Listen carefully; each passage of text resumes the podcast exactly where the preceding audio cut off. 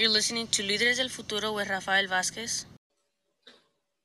And welcome once again to your show, Líderes del Futuro. My name is Rafael Vázquez, and this is going to be a brief introduction to advanced parole for DACA recipients. Again, this is only for people who already have DACA and who would like to live the United States on a temporary basis.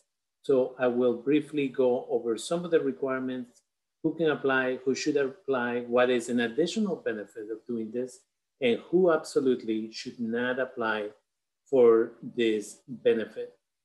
Again, you can always check out my uh, podcast, which is uh, available, Líderes del Futuro, on Spotify, Google Play, iTunes. Obviously, my channel in YouTube is Líderes del Futuro.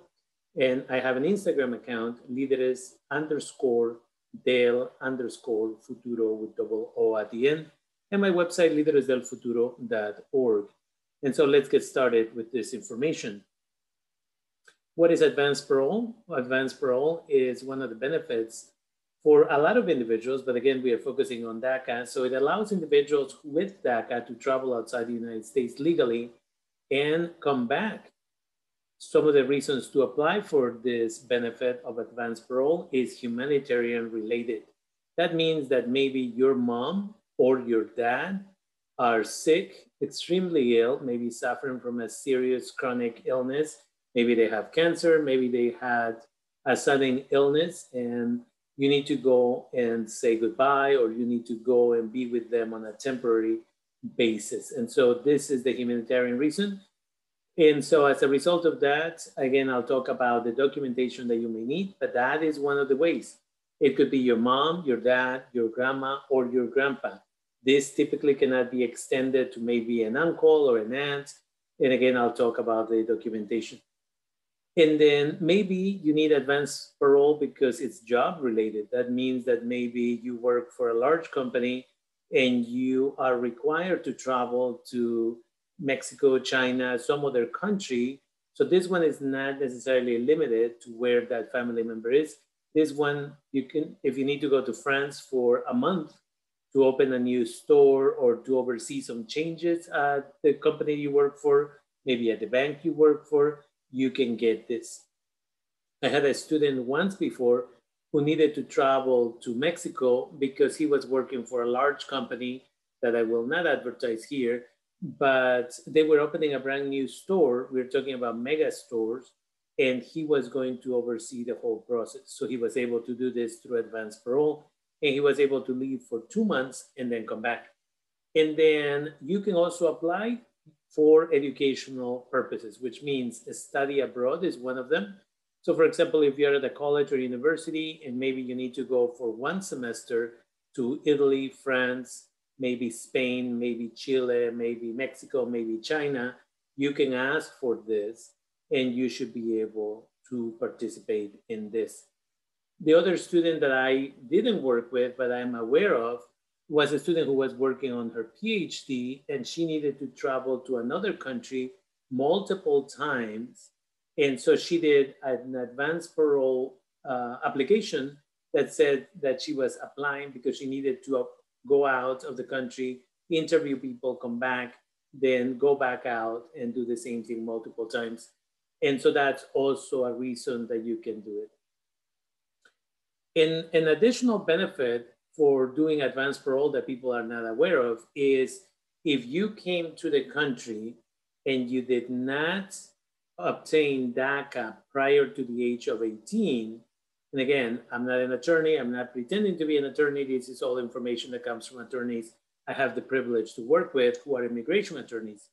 But the rule is if you didn't get your DACA and you came as an undocumented as a child and you didn't get DACA maybe until the age of 20, well, you now have accumulated time as an undocumented immigrant, as an adult in the United States.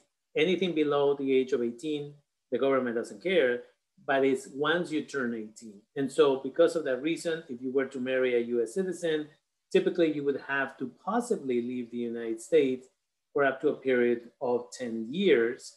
It could be anything from one day to 10 years.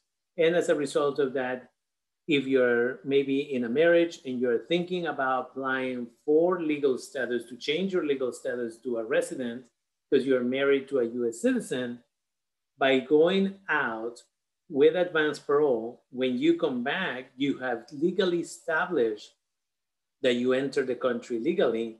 And as a result of that, when you actually fix your status, you do not have to leave the country for that period of time because you now have entered the country legally. That is something that a lot of people are not aware of, and it's just an extra benefit. So maybe you're not in that type of relationship now, but maybe you do need to leave the country because your mom or your dad or your grandma are seriously ill. When you come back, you have established legal entry. And so if in the future you are in that situation, please keep that in mind and maintain all your records, especially the piece of paper when you come back that is stamped by an immigration officer that they give you that says when you enter the United States legally. And then who shouldn't apply for advanced parole? Individuals who again have been convicted of a crime, are being accused of a crime, or are in the process of being deported at this moment. And so again, this is where I always stop and remind you all that even though I'm in California, I'm in Northern California, whatever this is gonna be uh, watched uh, or listened to, but if you are even in states where it is legal now to smoke marijuana and have marijuana in your possession, remember that federally is still illegal and therefore you should never have that in your possession. You should never be in a vehicle or in a home where somebody has marijuana in their possession because that under the current uh, provisions of immigration can prevent you from getting legal status in the future as well as it could be grounds for dismissal from the United States.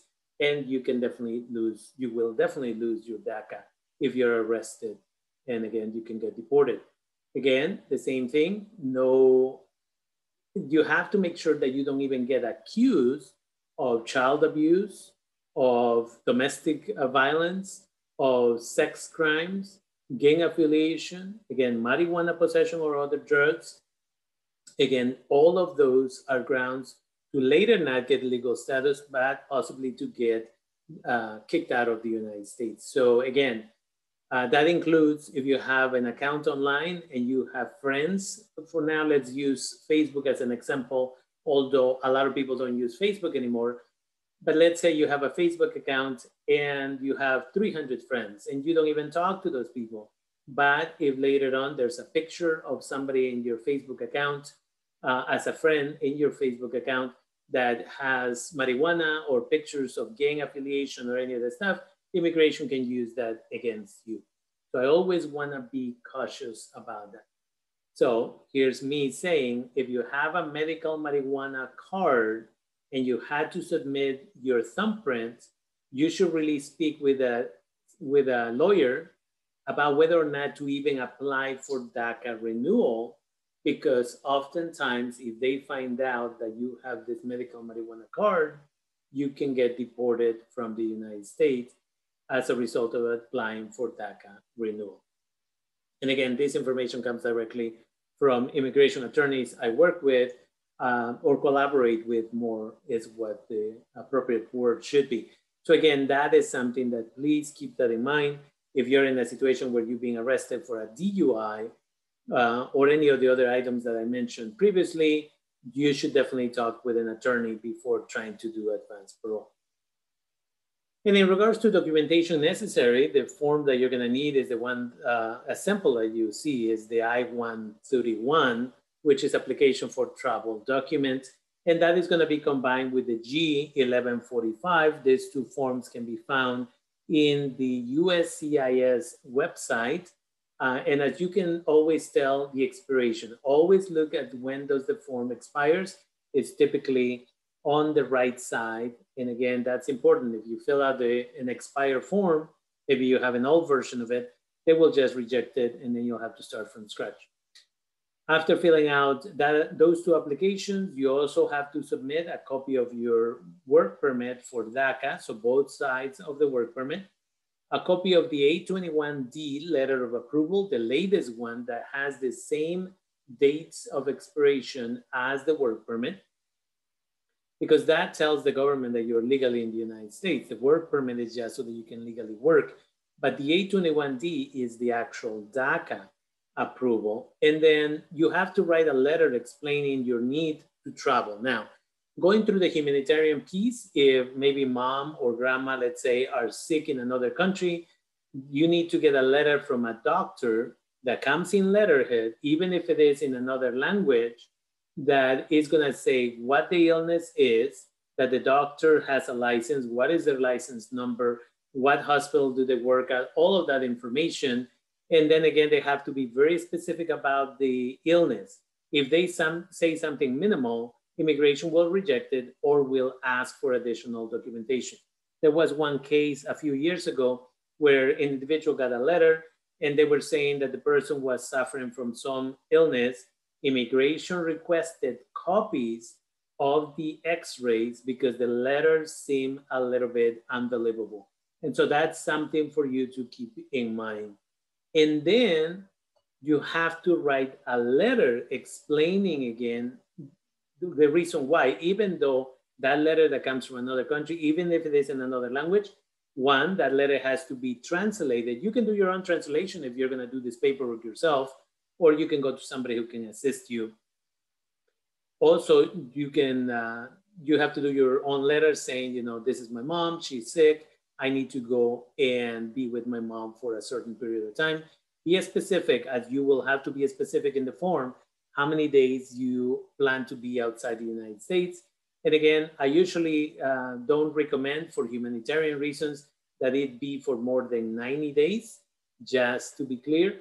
And then again, the other piece here that is super important is if it is your mom that is sick, then usually you have to get a copy of the birth certificate of your mom that proves who she is, all of that information.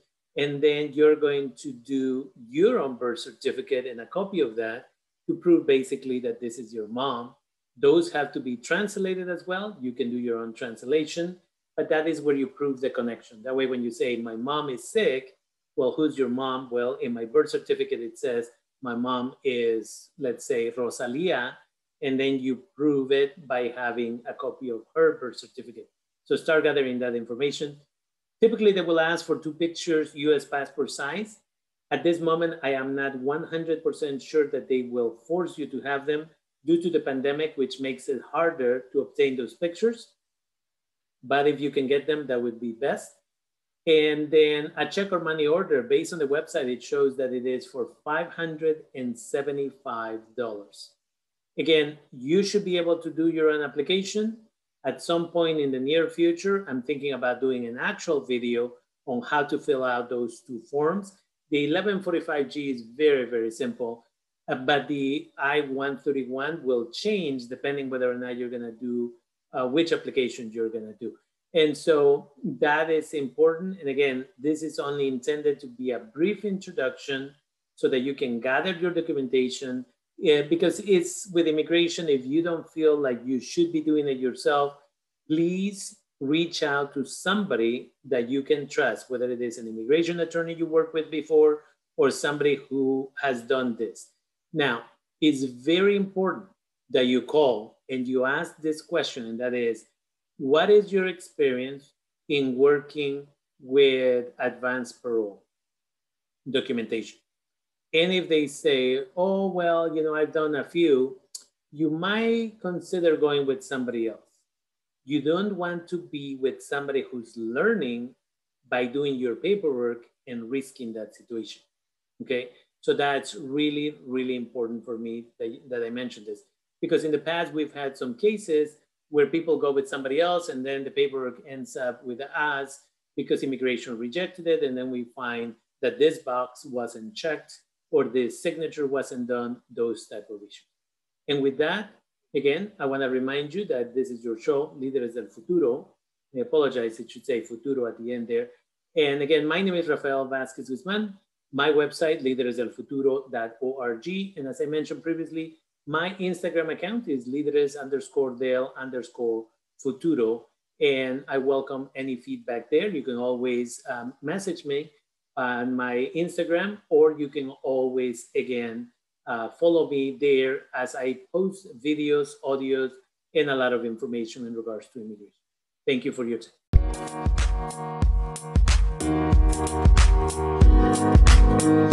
time.